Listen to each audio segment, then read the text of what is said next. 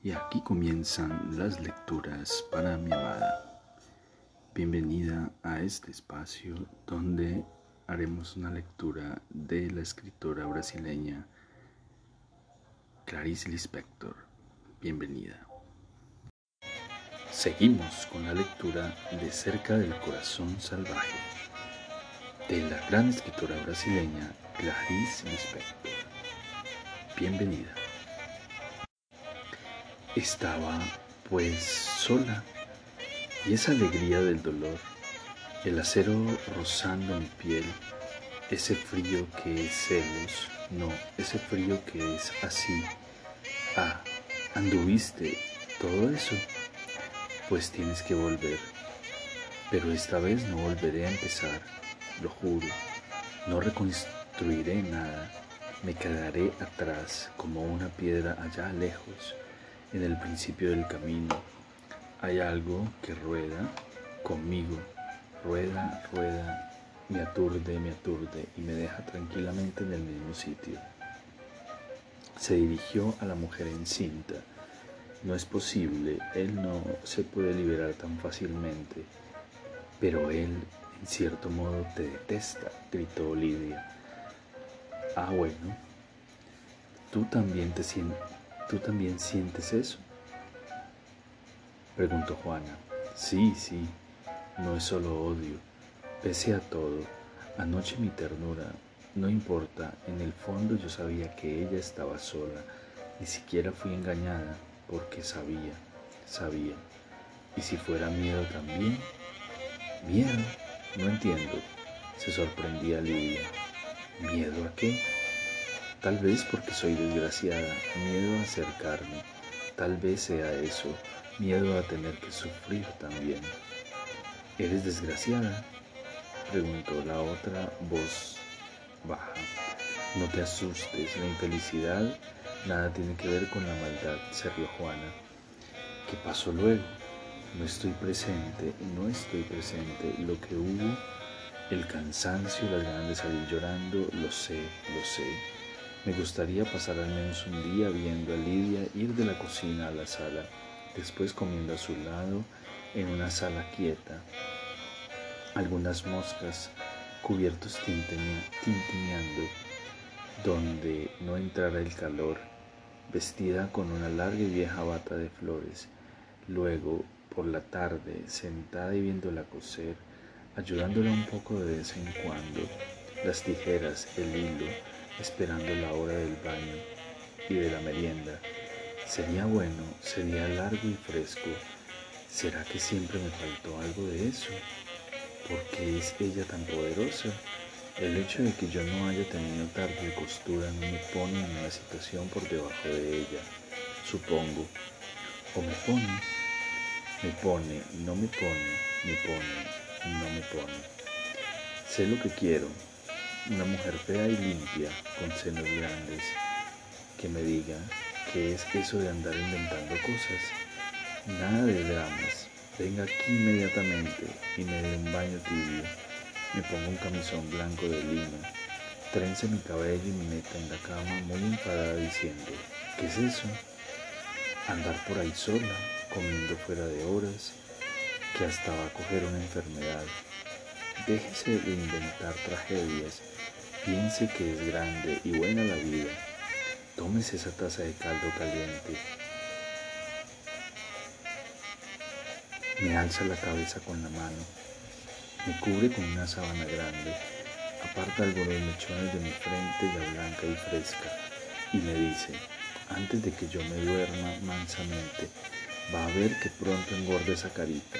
Olvide tonterías y quédese ahí, como una niña buena Alguien que me recoja como un perro humilde, que me abra la puerta, me regañe, me alimente, me quiera severamente como a un perro. Eso es lo que quiero, como a un perro, como a un hijo. ¿Te gustaría estar casada, casada de verdad con él? preguntó Juana.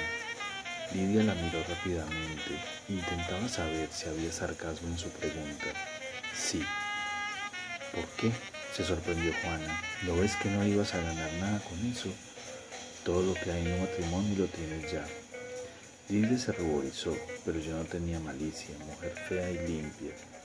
Apuesto a que has pasado toda la vida deseando casarte.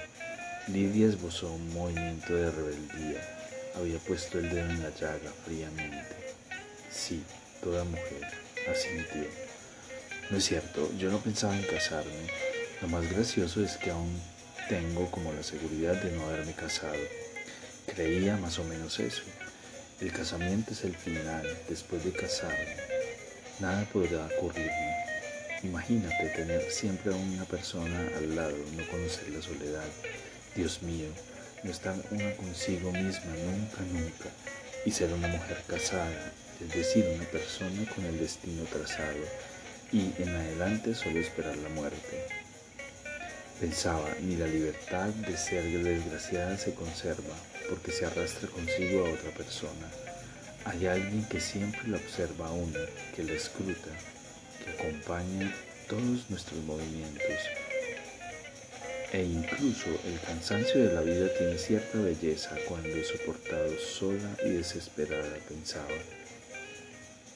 Pero dos, comiendo diariamente el mismo pan sin sal, asintiendo la propia derrota en la derrota del otro, eso sin contar con el peso de los hábitos reflejados en los hábitos del otro, el peso del hecho común, de la mesa común, de la vida común, preparando y amenazando la muerte común. Yo siempre decía, nunca. ¿Y por qué te casaste? preguntaba Lidia. No lo sé, solo sé que ese no lo sé no es una ignorancia particular en relación al caso, sino el fondo de las cosas. Estoy saliéndome de la cuestión. Dentro de poco ella va a mirarme de aquel modo que ya conozco. Me casé, desde luego, porque quise casarme porque Octavio quiso casarse conmigo. Es eso, es eso. Descubrí un lugar, en lugar de pedir vivir conmigo sin boda, me sugirió otra cosa. Por otra parte, pasaría lo mismo, y yo estaba aturdida. Octavio es guapo, ¿no? no pensé en nada más. Pausa. ¿Cómo lo quieres tú? ¿Con el cuerpo?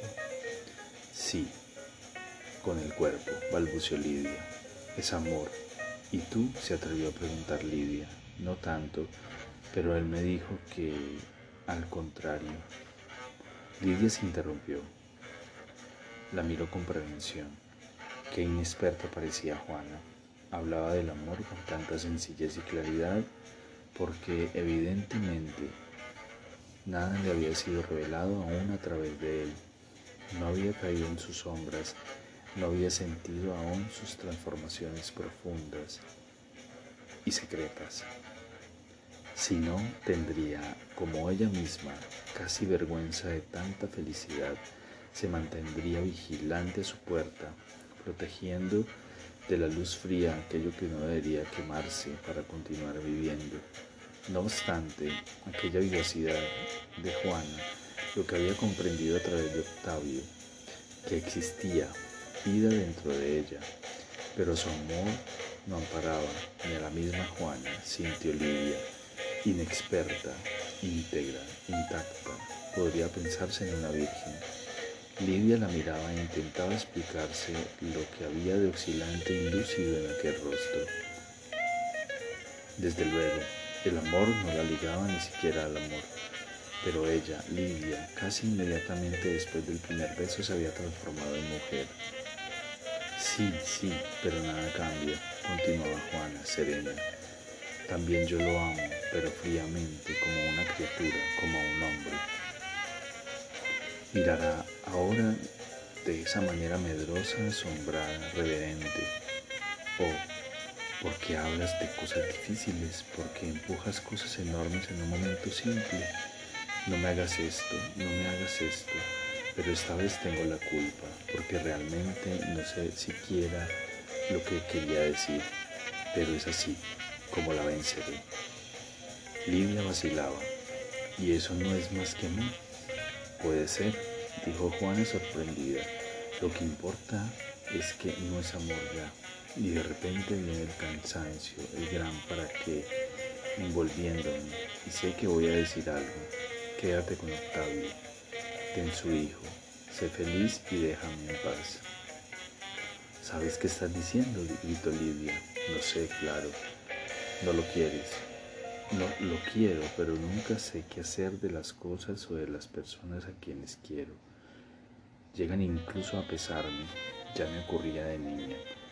Tal vez si lo quisiera realmente con el cuerpo, tal vez me uniera más.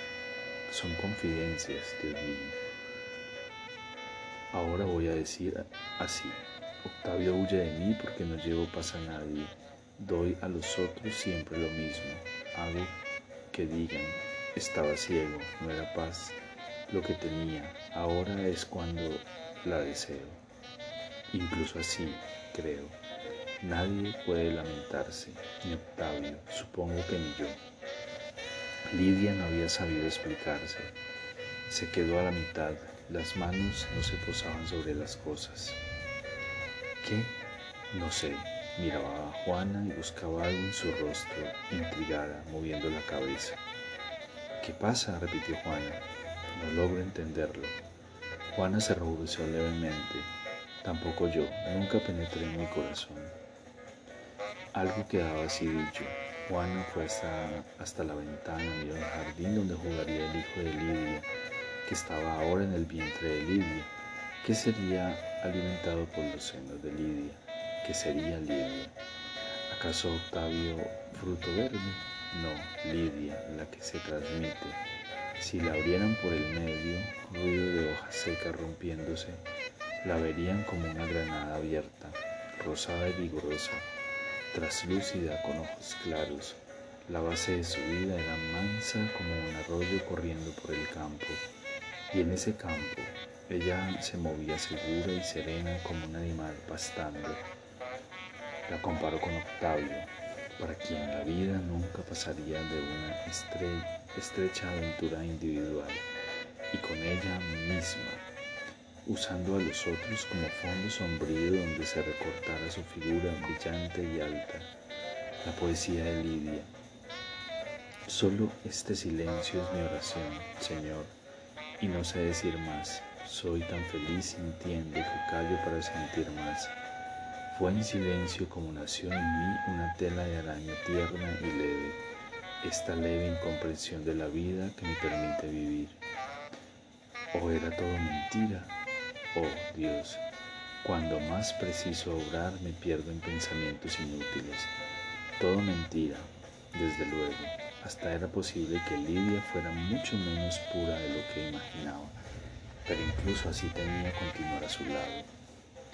Mirarla sin querer con un poco de fuerza, hacer de modo que ella tomara conciencia de sí misma, preservarla, no transformar su color, su preciosa voz, él me contó aquello del viejecito, le tiraste el libro, a él tan viejo.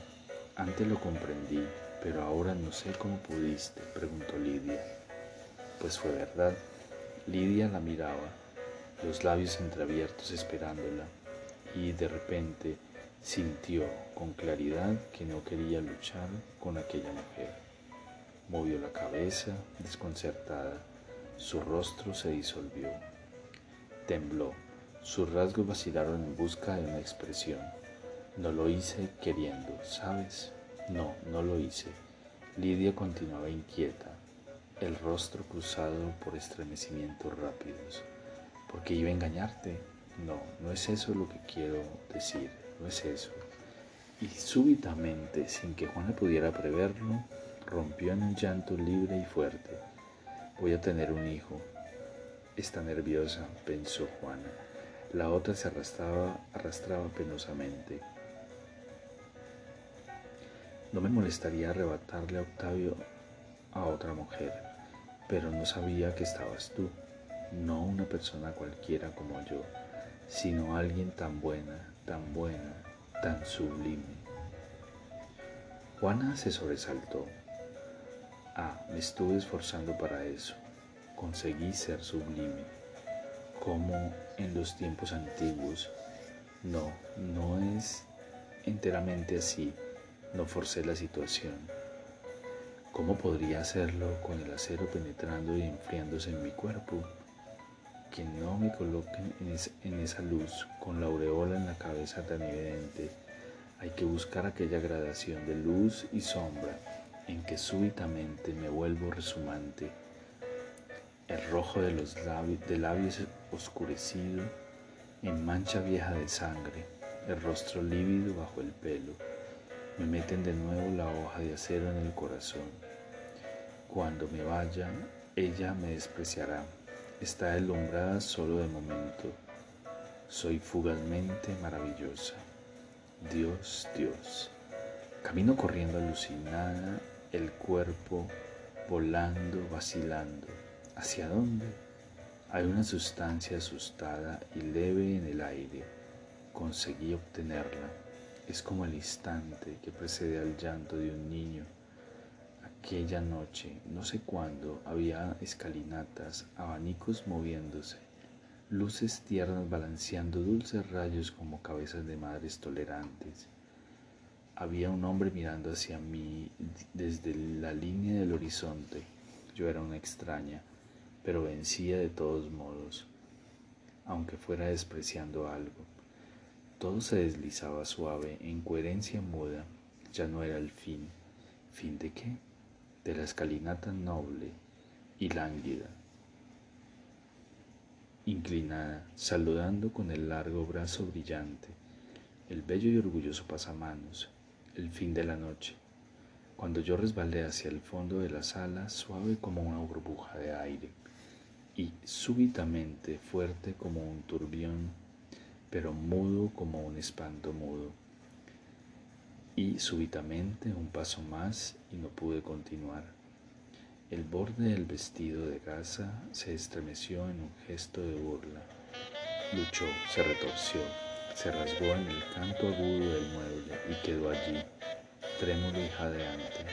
Perplejo, bajó la mirada, bajó mi mirada estupefacta, y de repente las cosas habían endurecido. Una orquesta estalló en sones retorcidos y se quedó en silencio. Abruptamente había algo triunfante y trágico en el aire. Y aquí terminan las lecturas para mi amada. Espero este capítulo haya sido de tu agrado. Te amo, te amo con todo mi ser, todo mi corazón.